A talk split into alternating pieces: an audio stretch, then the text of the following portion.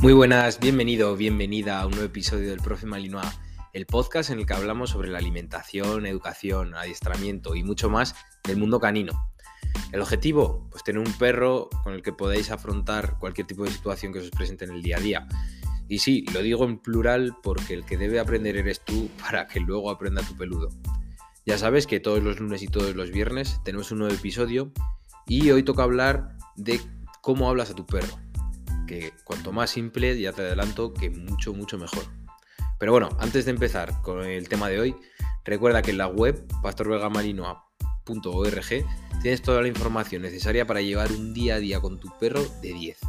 Tienes desde material básico como correas, camas, eh, juguetes, arneses, collares, etc. Hasta pues algunos consejos de entrenamiento y adiestramiento. Échale un ojo que la verdad es que está bastante bien, me lo he currado y bueno, estoy trabajando en cosillas. Te dije que te lo iba a ir adelantando poco a poco. Y bueno, la primera es que voy a crear una newsletter. Es decir, te voy a mandar consejos caninos, de adiestramiento, de alimentación. Bueno, depende del día, lo que me toque. E incluso te contaré historias mías o cosas así, seguro. La cosa es hablar de perros y poder ayudarte, pues eso, en el día a día con tu perro. No te entretengo más y vamos a por el episodio. Vamos a empezar el episodio con dos preguntas, que lo procuraremos responder en este episodio. La primera es cómo le hablas a tu perro y la segunda, cuánto le hablas al perro. ¿Por qué? Porque mm, anda que no veo veces a gente chillar en el parque. Quédate con eso, ¿eh? con, los, con los contextos. Chillar y diciendo el qué. Yo he oído a señoras, señores diciendo, gritándole al perro, a ver, Toby, ¿dónde coño vas? Que quiero que estés aquí a mi lado. Por ejemplo, mm, vale, primero, le estás chillando al perro, el perro no te entiende. Y segundo, la entonación que estás transmitiendo, vale, es de enfado, es de ven que mm, si no vas a tener consecuencias, etcétera, etcétera. Pero ¿crees que llegas a algo? Vale, vamos a analizarlo. Para empezar, cuanto más le hables, peor. La cosa es mm, decirle cosas, órdenes cortas y bueno, esto tiene una previa preparación, pero bueno, céntrate y quédate con que tienen que ser cortas. No te entienden por la voz al 100%. A ver, sí que te entienden porque si no los, los comandos no tendrían ningún sentido. Pero la clave está en la entonación. Cuida mucho el tono de voz porque es súper importante. Ellos identifican el cómo estás, si estás contento, si estás enfadado. No te digo que regañes al perro diciéndole, jolín, Toby, que es que tenías que haber venido aquí, que no sé qué. No, no. Eh, o cuando vamos a ponerlo con una orden corta, ven y tumba. Pues no le vas a decir, ven, túmbate, ¿vale? No le puedes decir eso. Tienes que decirlo con energía, eh, no como si te le fueses a comer, pero tienes que decirlo con energía, transmitiendo, pues bueno, también un poco de alegría, ¿no? No, que aquí estás con el perro para disfrutar, no para regañarle todo el día.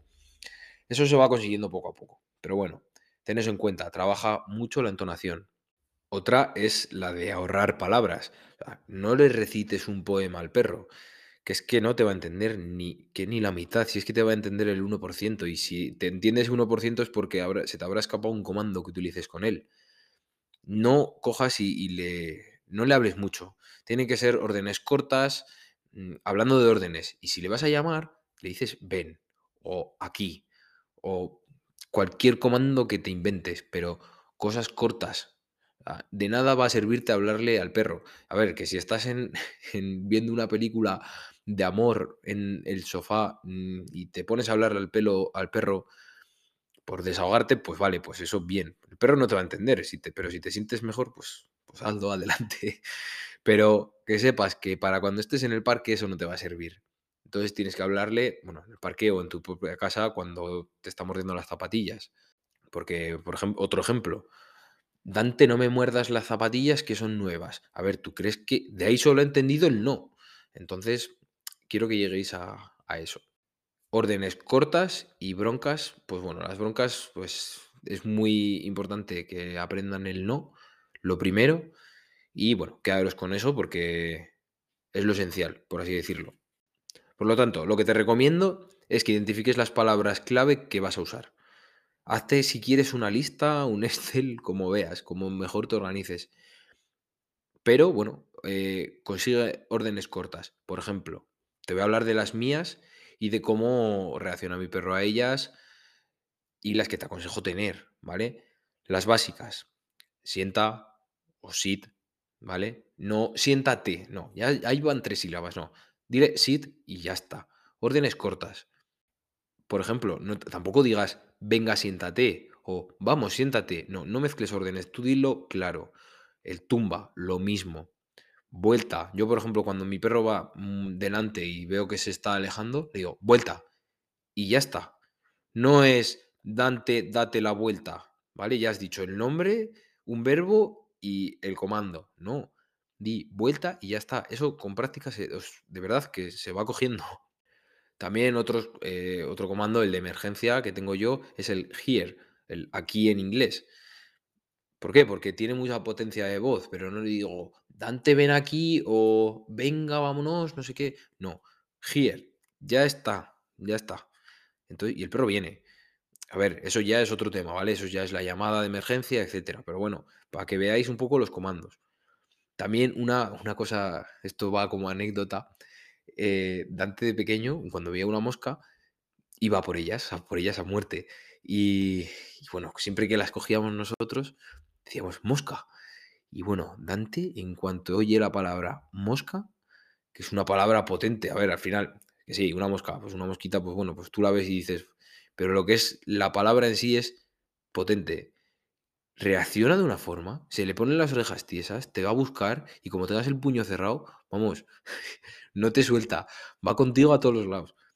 ¿Vale? Es un, son ejemplos, ¿vale? Pero quiero que lo extrapoléis a vuestra situación. Y otro consejo que os doy es que disfrutéis de, de los silencios.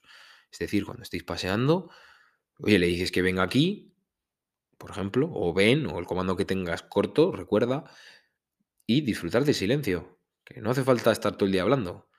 Me refiero, que está olisqueando, no te pongas a hablarle, déjale, déjale, que se aleja un poco, pues bueno, pues le sigues un poco más a tu ritmo, pero disfrutar también un poco del silencio, ¿vale?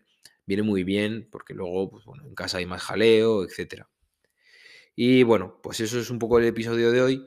Y como cosas claves, quédate con cuida la entonación, órdenes cortas, disfruta también de la tranquilidad y por favor, no grites al perro que no te va a entender. Y cuando más le grites de mala hostia, va a ser peor, porque no va a querer ir contigo porque sabes, sabe que estás de mala hostia. Si casi es decirle, Dante, mira, ven, ven, no sé qué, no sé cuántos. Está mal mentir al perro, pero imagínate en una situación un poco extrema, que yo que sé, que ves que va a cruzar una calle o lo que sea. Dante, venga, ven, no sé qué, no sé cuántos. Yo qué sé, lo que sea. O vamos, o toma, o yo qué sé, o pelota, o lo que quieras. O yo a veces he recurrido al mosca que os acabo de contar para, para que me venga y hacer el gesto del puño cerrado. Y eso lo he hecho y me ha funcionado, ¿eh? A ver, ya no lo uso porque ya, bueno, pues el perro ha crecido y se ha quedado con los comandos de verdad, como el GIAR, pero quiero eso, que os quedéis con esas tres cosas básicas y que cuidéis mucho pues, la entonación y, y la forma de tratar al perro, ¿vale? Nos escuchamos en el próximo episodio y nada, disfrutar mucho del fin de. Hasta otra.